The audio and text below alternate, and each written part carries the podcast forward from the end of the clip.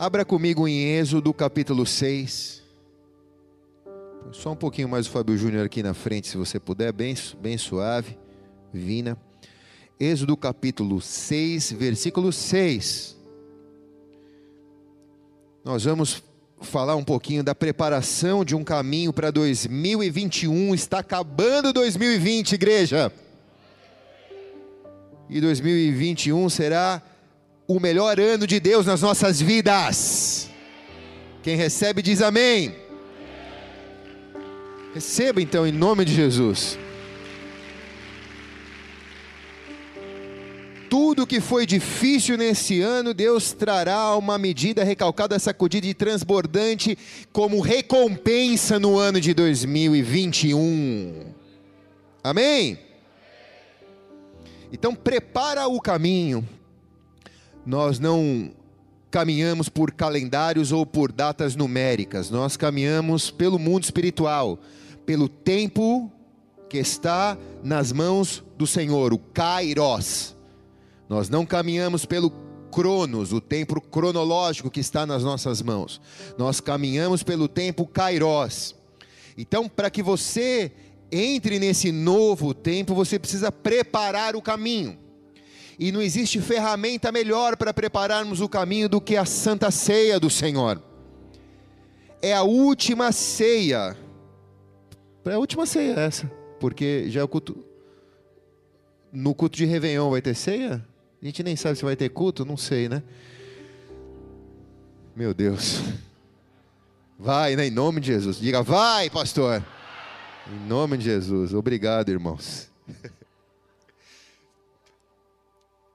Então, essa ceia é uma ceia importante porque é uma ferramenta para você construir o seu caminho para 2021. E a gente vai falar de Egito um pouquinho essa noite, porque esse ano foi praticamente um Egito para muitos de nós.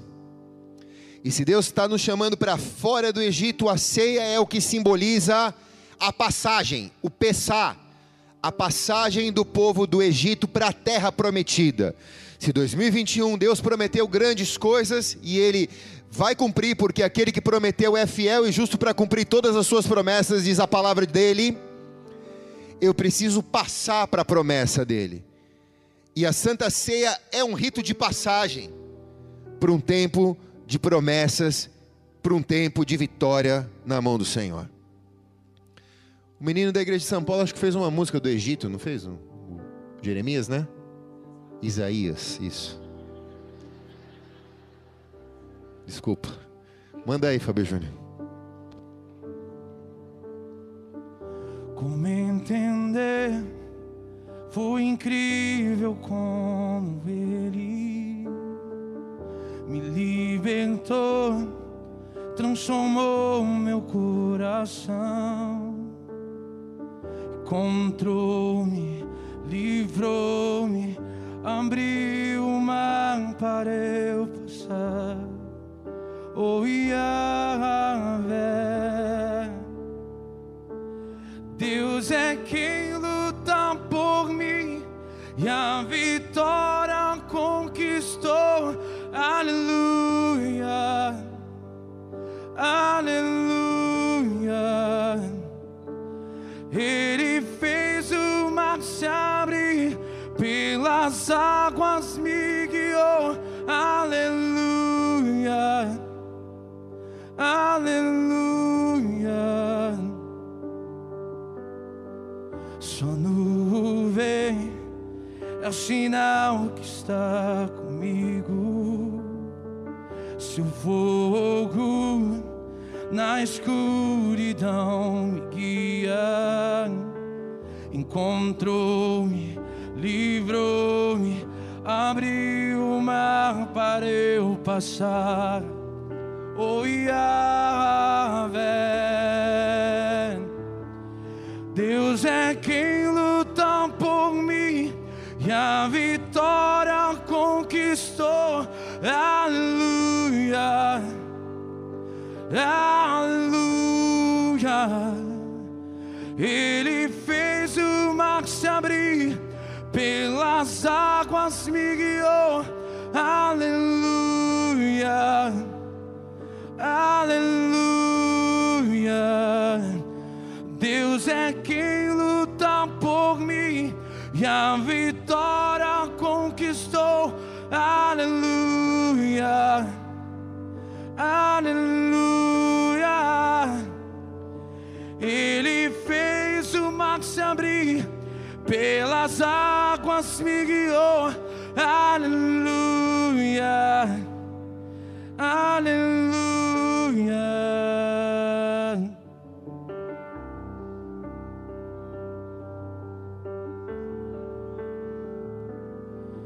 entrou no meu Egito, tomou-me pela mão na terra prometida. Eu posso habitar, jamais vou me esquecer. Para sempre eu vou cantar que a morte foi vencida no poder do seu amor entrou no meu Egito, tomou-me pela mão na terra prometida. Eu posso habitar, jamais vou me esquecer. Para sempre eu vou cantar que a morte foi vencida no poder do seu amor no poder do seu amor. Deus é quem luta, Deus é quem luta por mim e a vitória conquistou. Aleluia, aleluia. Ele fez o mar se abrir, pelas águas me guiou.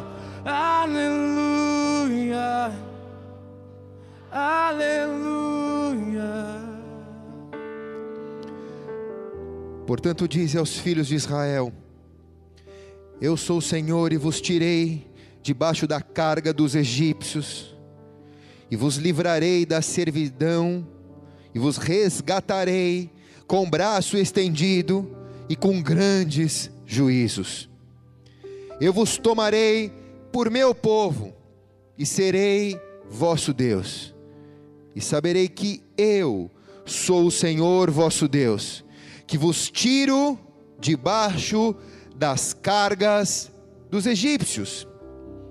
Eu vos levarei à terra, acerca do qual levantei a minha mão, jurando que daria a Abraão, a Isaque, a Jacó, por herança, eu o Senhor.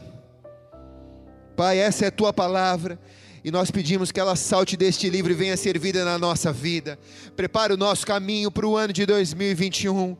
Nos tira desse tempo de Egito que vivemos no ano de 2020. Assim como tu fizeste com Israel, com a tua mão forte, com o teu braço estendido e com grandes juízos, nos toma como teu povo, porque tu és o nosso Deus e nos livra das cargas deste ano tão difícil que cruzamos e nos leva a uma terra prometida com a tua mão levantada, pela qual o Senhor jurou que daria a Abraão, a Isaac a Jacó e a nós como herança do Senhor. Por isso nós queremos estar habilitados para entrar em 2021 num tempo novo.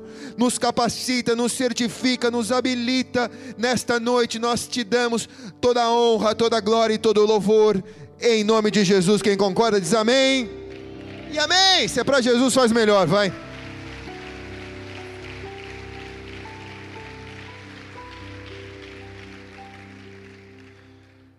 Eu tenho plena certeza que Deus não quer que nós sejamos efetivos apenas, mas Deus quer que sejamos mais eficazes naquilo que faremos no ano de 2021.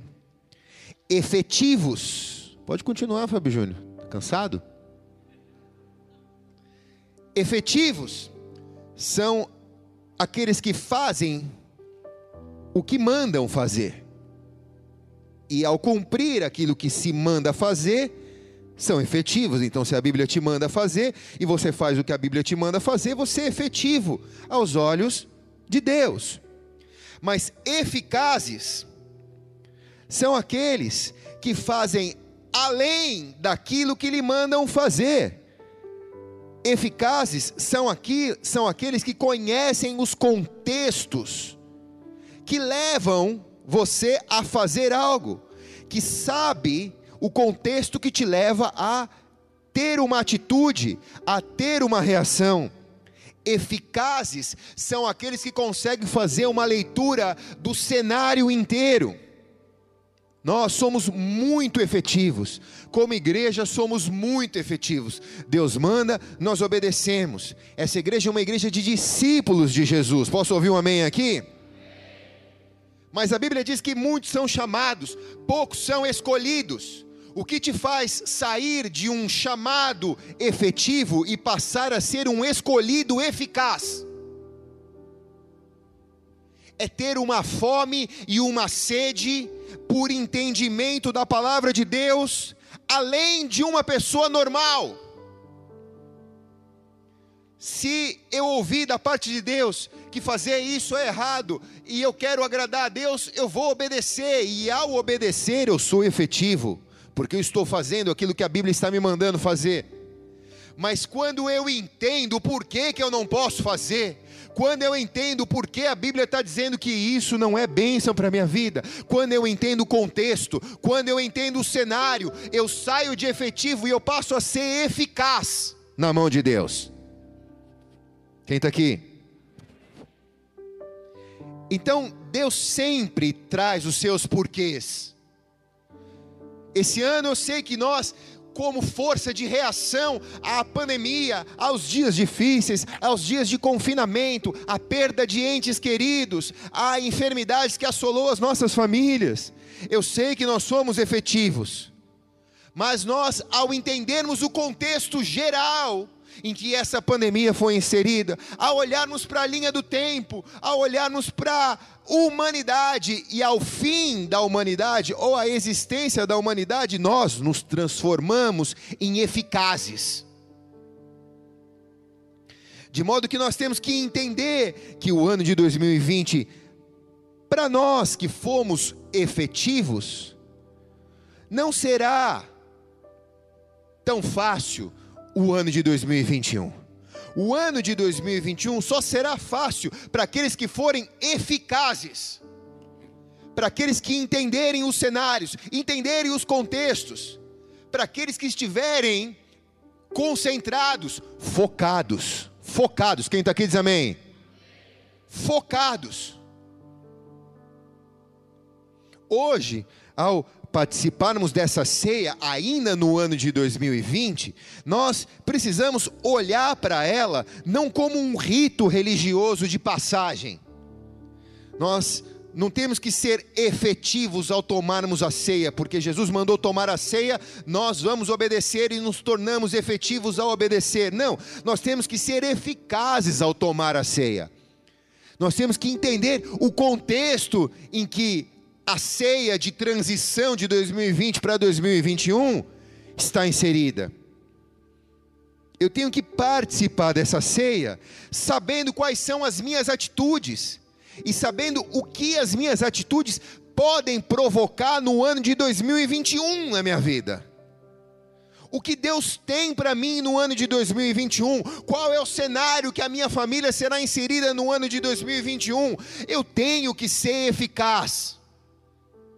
Se eu quiser resistir, eu não posso ser só efetivo. Eu sei que todos são chamados, mas eu sei que a Bíblia diz que poucos são escolhidos. O que me faz ser parte desses poucos? Quem está comigo aqui diz amém. Ei, ah, ah, pode, pode é, baixar um pouquinho o ganho, talvez, só um palitinho, só para mim poder falar mais perto assim. Assim, nós precisamos desmistificar a Santa Ceia. E eu queria nessa noite colocar alguns pontos importantes aqui. Eu não vou esticar o chiclete, vou ser bem breve.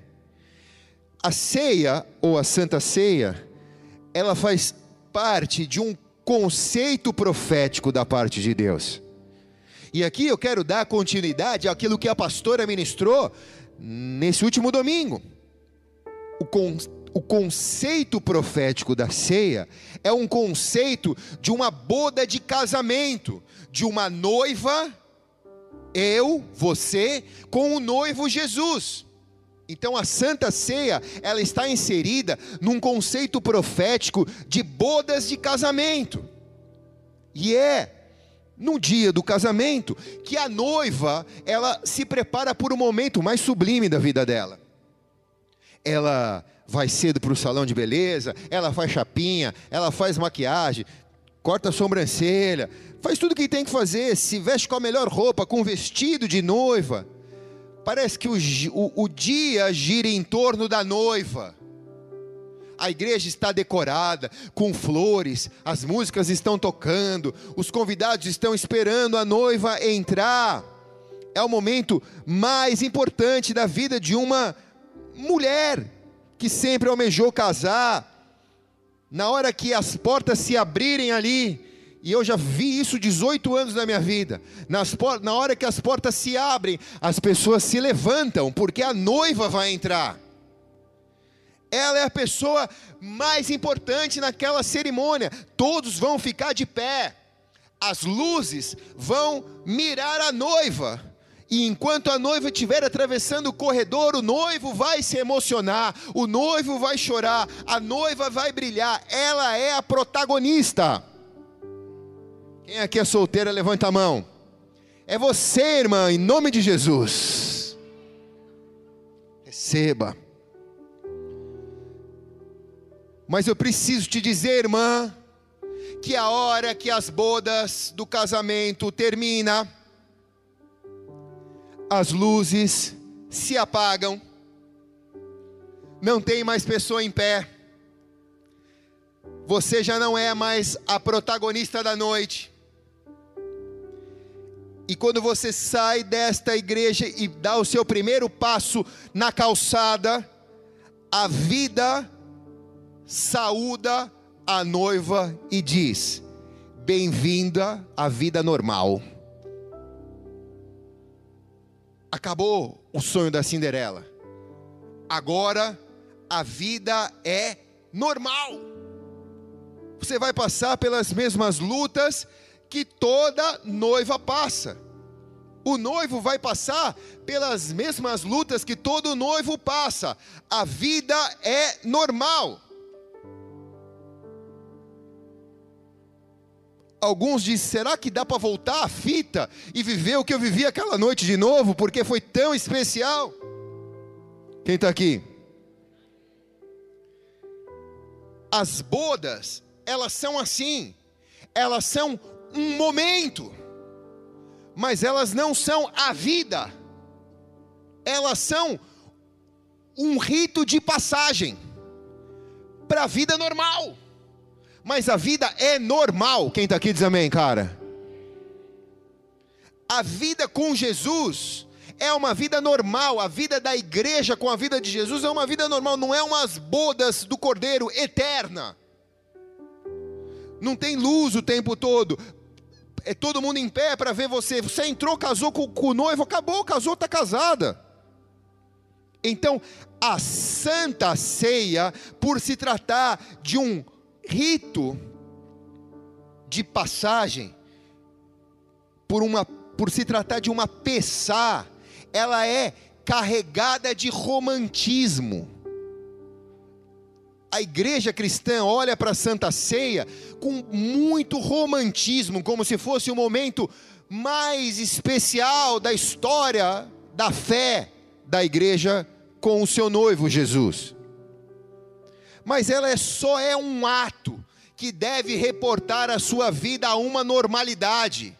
Não adianta nesse momento da Santa Ceia, no culto da Santa Ceia, você chorar, se emocionar, se arrepender e na tua vida normal você não chorar, não se arrepender, não sentir a mesma presença que você sentiu na Santa Ceia. Ela só é um rito que te reporta a uma vida normal. Quando acabar a Santa Ceia hoje, você volta para a vida normal e eu volto para a vida normal e eu tenho que defender Jesus da mesma maneira que você tem que defender Jesus, porque o mundo vai tentar tirar Jesus de você. O mundo vai tentar tirar o noivo de você. E você precisa defender o teu noivo da mesma maneira que eu tenho que defender. Essa é a vida normal de um discípulo de Jesus. Jesus disse: No mundo vocês terão aflições, mas tem de bom ânimo, porque eu venci o mundo. No mundo vão tentar tirar eu de vocês, mas lutem, porque estarei com vocês todos os dias até a consumação dos séculos, diz a palavra.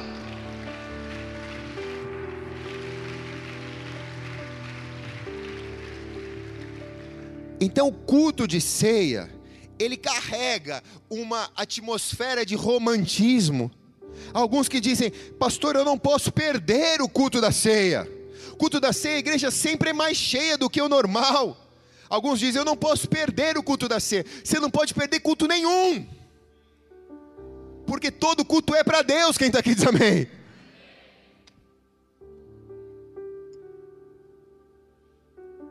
Mas, pastor, eu não posso pegar a ceia, porque eu não fui batizado. Se você não pode pegar a ceia, você não pode pegar nada. E Jesus disse que a ceia é o momento para aqueles que são os fracos, os doentes, os oprimidos, aqueles que precisam se arrepender de seus pecados e participar de um momento de fortalecimento na presença dEle. Então, começando por mim, eu preciso pegar a ceia, eu posso pegar a ceia. Ninguém aqui pode matar no peito essa bola e dizer: Eu sou forte o suficiente para dizer que eu não preciso participar dessa ceia eu não tenho pecado na minha vida, eu sou bom o suficiente para dizer que eu não preciso dessa ceia. Todos nós que estamos aqui e que amamos o noivo, que amamos o cordeiro, que amamos a Jesus, reconhecemos que precisamos dele, que sem ele nós não podemos. Então, você pode pegar a ceia. Ah, pastor, culto da ceia.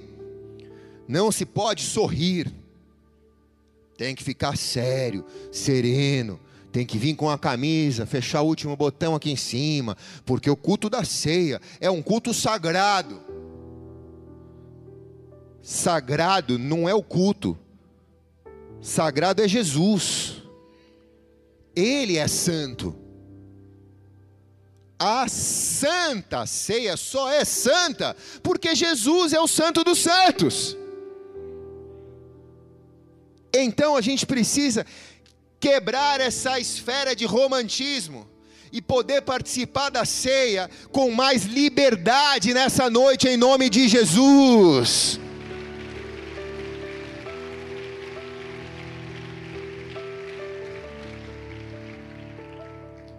Como estou dizendo aqui, quero pontuar um segundo contexto desse cenário.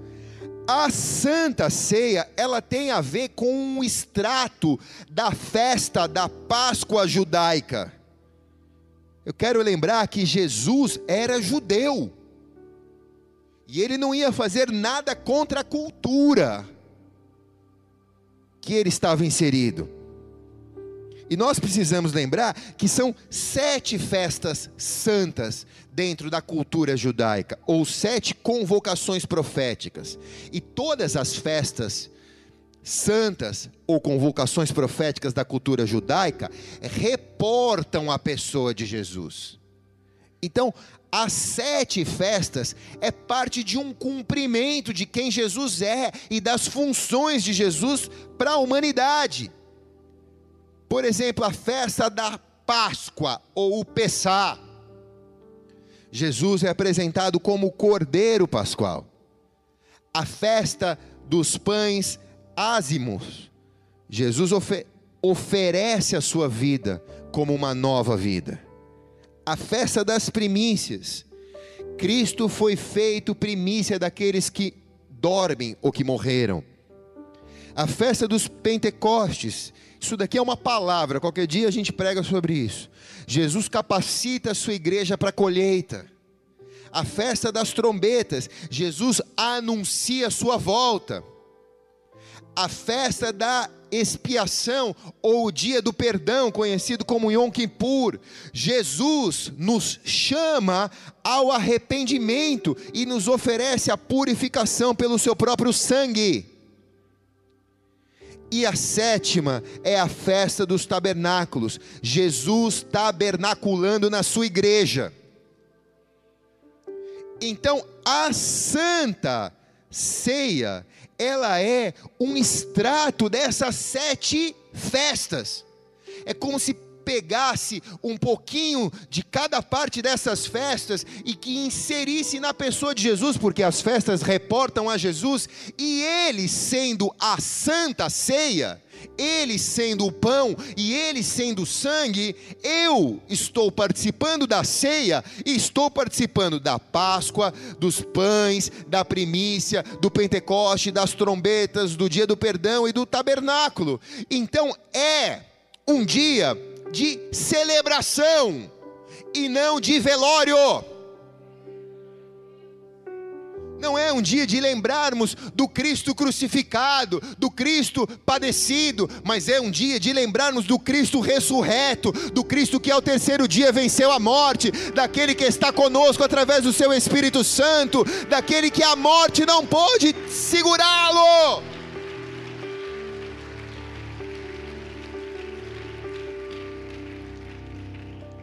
Então, é um dia de festa. A Bíblia ensina que todos os dias que nós nos reunimos em memória dele, temos que comer e beber. Então, praticamente todos os cultos teria que ser ceia. Nós só não conseguimos fazer isso porque não conseguimos operalizar todos os cultos. Então, ficou instituído que uma vez por mês, mas esse culto que é uma vez por mês não se torna mais santo do que os outros, porque todos os cultos deveriam ter ceia. Porque todos os cultos deveriam ser cultos de festa e de celebração. Igreja não é lugar de gente triste. Igreja é lugar de gente feliz porque foi perdoado pelo sangue do Cordeiro. Se é para Jesus, é melhor. Igreja é lugar de gente perfeita? Não. Mas igreja é lugar de pessoas que estão buscando o Kippur, que estão buscando o perdão. Eu estou aqui, Senhor, para o Senhor me perdoar. Eu sei que eu não sou bom, eu sei que eu não sou perfeito, mas eu estou aqui para o Senhor me perdoar. Então, igreja é lugar onde nós, pecadores, nos sentimos perdoados. Isso nos faz ser pessoas melhores. Isso nos faz ser pessoas felizes. Igreja não é lugar de pessoa que é derrotado. Nós perdemos muitas das batalhas. Mas a vitória nós nunca, a guerra nós nunca perdemos. Porque Deus é o Deus que nos dá a vitória no meio da guerra. Deus nos permite perder algumas batalhas. Por quê? Porque Ele está tratando quem eu sou, Ele está tratando a minha alma, Ele está me ensinando a valorizar no dia da abundância e no dia da escassez. Quem está aqui diz amém, cara. Mas igreja, Santa Ceia, é lugar de celebrar a vitória porque mil caíram ao teu lado, dez mil caíram à tua direita, mas nessa noite você está aqui na presença do Senhor, isso é a maior vitória. Não deixe isso ser uma rotina religiosa na tua vida, isso é a maior vitória. Você não está numa igreja, você está na casa do teu Deus, porque Ele mudou tua vida, por isso você está aqui. Quem está aqui diz amém, cara? Então é festa. É festa.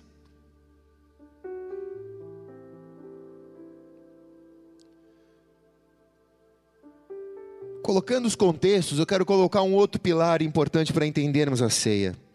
Nós precisamos aprender a tirar a santa ceia do sistema católico apostólico romano. E com isso eu não quero atacar pessoas, mas eu quero falar de um sistema que distorce a santa ceia do Senhor. Por causa de uma cultura católica, apostólica, romana, nós fomos inseridos a entender a santa ceia num sistema de transformação de substâncias como se o pão verdadeiramente virasse o corpo e o suco verdadeiramente virasse o sangue. transubstanciação. E esse é um legado católico. Que não tem a ver com a verdade, porque pão é pão, suco é suco. Não há o poder do altar que transforma o pão no corpo e o suco no sangue. Não, é uma representação do pão e do sangue. Então, esse legado católico que, especialmente países como o Brasil, carrega, levou nós entendermos a ceia como algo moral e não espiritual. Então, geralmente, por causa deste legado, as pessoas precisam estar tristes e pesadas em suas reflexões ao participar da Santa Ceia. Por causa de um legado moral. E a Bíblia é clara: quem pode tomar a ceia? E, a, e ao ser clara a Bíblia, a Bíblia mostra que não tem a ver com o peso causado por legalidades pecaminosas, mas tem a ver com o nível de arrependimento das pessoas. Não é porque você se sente mal, mal e tem que se sentir mal para participar da ceia. Não. Tem a ver com a tua capacidade de enxergar arrependimento e transformação porque o que a ceia transforma não é o pão em corpo e o suco em vinho. O que a ceia transforma sou eu e você.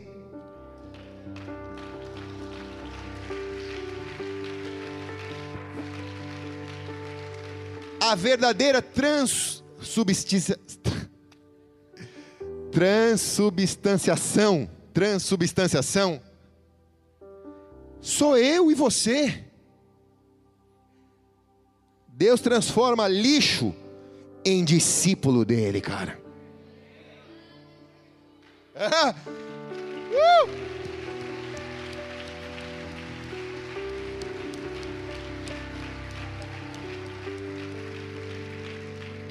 É bom demais, né, igreja? É bom demais isso. 1 Coríntios capítulo 11, versículo 23. Porque o que recebi do Senhor também vos ensinei. Preste atenção. Jesus, na noite em que foi traído, tomou o pão e, tendo dado graças, o partiu e disse: Tomai e comei, isso é o meu corpo, é partido por vós, fazei isso em memória de mim. Semelhantemente, também depois de cear, tomou o cálice dizendo: Este é o cálice do novo testamento do meu sangue. Fazei isso todas as vezes que beberdes em memória de mim. Todas as vezes que comerdes este pão e beberdes deste cálice, anunciais a morte do Senhor até que ele venha. Agora vai. Portanto, qualquer que comer deste pão e beber o cálice do Senhor indignamente, será culpado do corpo e do sangue do Senhor Jesus. Então fica o conselho: examine-se, pois, o homem a si mesmo. Assim coma desse pão e beba desse cálice. Quer dizer, examine e coma, não deixe de comer. Coma do pão e beba do cálice, mas se examina porque o que come e bebe indignamente, come e bebe para sua própria condenação, não discernindo o corpo de Cristo, não entendendo tudo isso que eu estou me esforçando para explicar para vocês. Por causa disso, há muitos fracos e doentes, há muitas pessoas efetivas e poucas pessoas eficazes, e muitos que dormem na apostasia, no esfriamento, no esgotamento. Porque se nós nos julgamos ou nos julgássemos a nós mesmos, nós não seríamos julgados. Mas quando somos julgados, somos repreendidos pelo Senhor, para não sermos condenados com o mundo, quer dizer, é uma proteção de Deus. O fato de eu não me examinar e de eu pouco me importar como eu estou me relacionando com o noivo, me faz uma péssima noiva. Me faz uma noiva ausente, me faz uma noiva que não sabe se portar, me faz uma noiva que não sabe se colocar, me faz uma noiva que não se preocupa como o noivo pensa de mim, como o noivo acha de mim, me faz uma noiva egoísta. Quem está aqui? E por isso, o noivo repreende a noiva, a Bíblia diz, e ele repreende a noiva para que a noiva não seja condenada com o mundo. Agora, seria muito melhor se a noiva tomasse um chá de simancol e enxergasse o que ela pode fazer para atender o noivo. Por isso a Bíblia diz: examine-se o homem a si mesmo, antes de entrar para o casamento, antes de sentar nas bodas do cordeiro, antes de sentar na santa ceia. Examine-se você mesmo.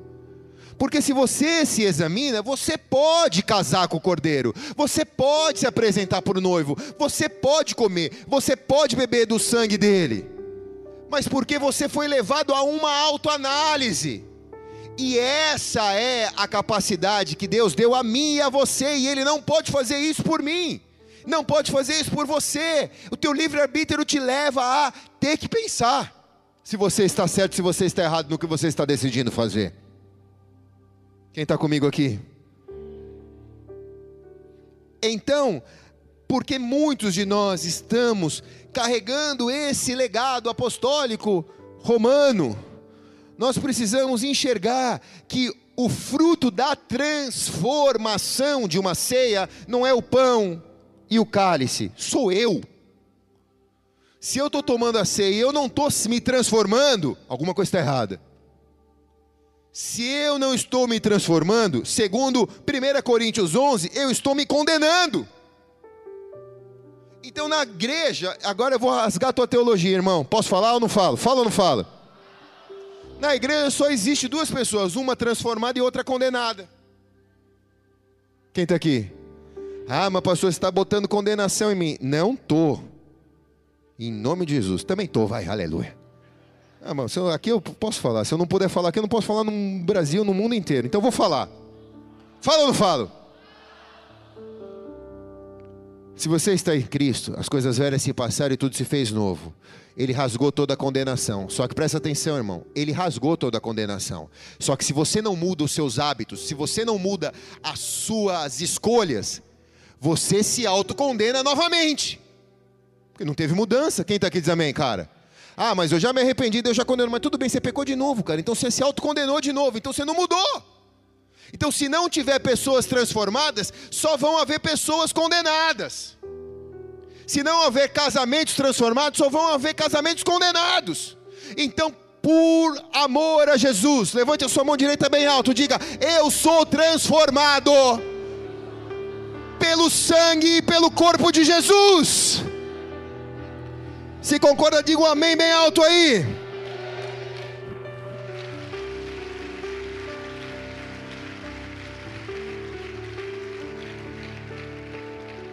Às vezes eu vou ouvir pessoas, e ao ouvir pessoas eu falo, cara, desculpa, você está condenado. Por que você está condenado? Porque Jesus te perdoa, mas você vai e peca. A Bíblia diz que Jesus limpa a tua casa, e você mantém ela aberta, e os demônios vêm com mais sete, entram e o seu estado, o último estado, é pior do que o primeiro, então você vai se condenando com as suas atitudes. Então, numa noite como essa, é para você se autoexaminar, para você se repreender, para você falar, cara, eu sei que eu estou errado, eu não posso mais errar, então eu não quero. Então eu vou comer do pão, vou beber do cálice, e eu vou pedir ao Senhor que, fortaleci, for, que Ele me fortaleça nas minhas fraquezas, para que eu não peque mais. Quem está comigo aqui diz amém, cara? É simples assim, irmãos. Estou terminando. Amém. A Santa Ceia, ela iniciou a festa da Páscoa. E ela não é santa por si mesma, ela é santa, escute bem, porque ela te faz santo. Quem muda é você na Santa Ceia ela carrega, a Santa Ceia, ela carrega uma promessa quádrupla. E você precisa entender isso, porque você, ao entender isso, você vai deixar de ser eficaz, efetivo, e vai ser eficaz. Primeiro, ela te tira do Egito. O versículo que lemos no começo diz: Portanto, diga aos filhos de Israel: Eu sou o Senhor e vos tirei debaixo das cargas dos egípcios. A primeira promessa que a Santa Ceia carrega é: ela te tira do sistema pecaminoso. Você vive na terra, mas você não vive debaixo do sistema da terra. Porque a Santa Ceia te arranca disso. Segunda promessa das quatro: te libertarei, e vos livrarei da servidão, e vos resgatarei com o braço estendido e com grandes juízos. Quer dizer, eu vou te tirar do Egito e eu vou tirar o Egito de você. Eu vou te tirar do Egito, te tirar do sistema e vou tirar o sistema de dentro de você. É uma transformação poderosa. Quem pode aplaudir a Jesus por isso aqui?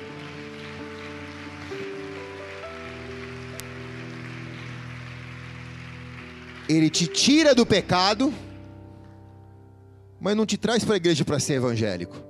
Ele tira o pecado de dentro de você e te faz discípulo dele, cara. Ele é poderoso. Quem está aqui também, cara? A terceira promessa de quatro. Eu vou te remir e vos tornarei por meu povo e serei o vosso Deus. E sabereis que eu sou o Senhor vosso Deus, que vos tiro das cargas dos egípcios eu te tiro do pecado, tiro o pecado de dentro de você e reafirmo a identidade de Jesus em você. É como se nessa noite você recebesse o DNA de Jesus dentro de você. Quem está aqui?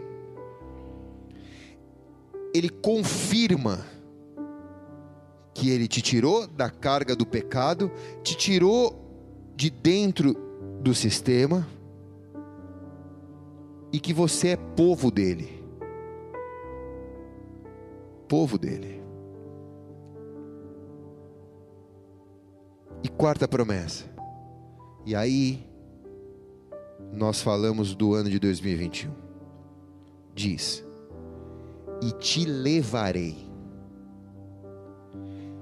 Eu vos levarei à terra ao qual levantei a minha mão, prometendo a Abraão, a Isaac e a Jacó, a terra que mana leite e mel, e vos darei por herança, diz o Senhor.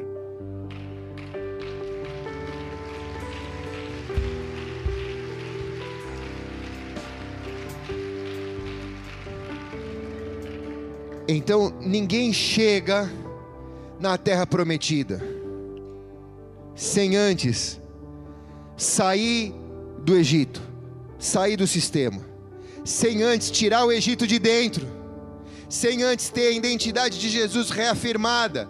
E aí então, como, última, como último passo, ele te leva à terra prometida, que pode ser um tempo de vitória, um tempo de fartura, um tempo de colheita, mas também pode ser um tempo de entrar no céu, na verdadeira terra prometida. Então você tenha certeza que Deus está te guiando em um processo de transformação à terra prometida. O que está acontecendo com você a partir do momento que você entregou a sua vida a Jesus e comeu desse pãozinho e tomou desse suquinho? Você está sendo guiado a uma terra prometida. Mas nesse processo, Deus está tirando você de dentro do sistema, porque de dentro do sistema Ele não pode te levar para a terra prometida, você tem que sair. Isso fala às vezes de sair da zona de conforto, abrir mão de conformidades, abrir mão de comodidades, para caminhar num deserto, no calor intenso de um deserto,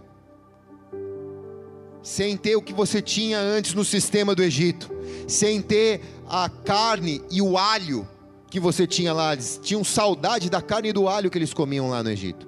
Mas no deserto, Deus alimentava com maná, era o pão que descia do céu, e era uma condição atípica, era calor, moravam em barraca, não tinha terra, andavam peregrinando como ermitões no deserto. Mas nesse processo, Deus estava arrancando o Egito de dentro deles, tirando a cultura do pecado de dentro deles. Não bastava tirar eles do pecado e botar eles dentro de uma igreja, tinha que arrancar o pecado de dentro deles. E no momento em que o espaço se abriu, que o Egito foi arrancado, a identidade de Jesus compôs e preencheu o espaço que estava vazio. E aí é como se acendesse uma luz, pum! Meu Deus, agora eu entendo todas as coisas. Agora eu entendo porque eu sofri, agora eu entendo porque eu passei, agora eu entendo porque Deus me trouxe, agora eu entendo porque isso aconteceu, agora eu entendo. Parece que uma luz se acende, porque a identidade de Jesus foi reafirmada em você, e a partir daquele momento você não tem um contrato com Jesus, você tem uma aliança com Deus. Não é um contrato, é uma aliança. Ele diz: Você é o meu povo e eu sou teu Deus. Quer dizer, não é aquele negócio, estamos junto, até que as coisas deem errado. Não. Mesmo que as coisas deem errado, eu permaneço fiel, porque eu não posso negar a mim mesmo, diz a palavra.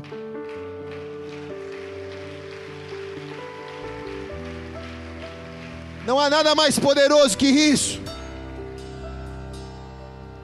e vos levarei a uma terra, a uma terra que mana leite e mel. Agora, a terra que mana leite e mel, preste atenção, estou terminando. A terra que mana leite e mel, não faz com que a terra do Egito se desfaça. A terra que mana leite e mel está guardada pelas mãos do Senhor. É como se ela estivesse escondida, como um tesouro escondido mas pelo fato de existir a terra que mana leite e mel, não faz com que o Egito deixe de existir e todo mundo do Egito venha morar na terra que, leite, que mana leite e mel. O que eu quero te dizer é que, mesmo no mundo pós-pandemia, mesmo no mundo de julgo, de pecado, de apostasia, de Egito, um mundo de dureza, onde as pessoas estão se matando e se ferindo, Deus pode te levar a viver uma terra prometida. Quem está aqui diz amém, cara? Parece que é um bolsão escondido de misericórdia e de graça, mas muitos são chamados, poucos são escolhidos. Só entra, só entra quem conseguiu sair da mediocridade, crentes efetivos, medianos, medíocres. A palavra medíocre parece até um xingamento, mas a palavra medíocre vem de pessoas que são medianas, que são efetivos, que fazem o que mandam. Mas só consegue entrar numa terra prometida quem é eficaz, quem sabe que Deus me trouxe para o deserto para me transformar, para me fazer entrar na terra prometida. Milhões de pessoas saíram com Moisés do Egito. Só dois entraram na terra prometida, Josué e Caleb. Todos obedeceram e foram efetivos e saíram do deserto e saíram do Egito. Mas só dois foram eficazes. Só dois entenderam. Oh Deus, nós não vamos reclamar que nós estamos no deserto. Nós não vamos reclamar que nós estamos comendo esse pão que cai do céu. Nós não vamos reclamar, Senhor. Está todo mundo reclamando, mas nós não vamos reclamar, Senhor. E ele foi vendo toda aquela geração morrer, morrer, morrer, morrer, morrer, mas só eles entraram na terra prometida, porque muitos são chamados, poucos são escolhidos. Deus está separando o joio do trigo, Deus está separando os chamados dos escolhidos, Deus está chamando os efetivos dos eficazes. Então essa palavra é para mim, ela é para você. 2021 é um tempo de deserto, mas também é um tempo de terra prometida para aqueles que estão entendendo o que Deus está fazendo essa noite nesse lugar. Santo, se coloque de pé, vamos adorá-lo.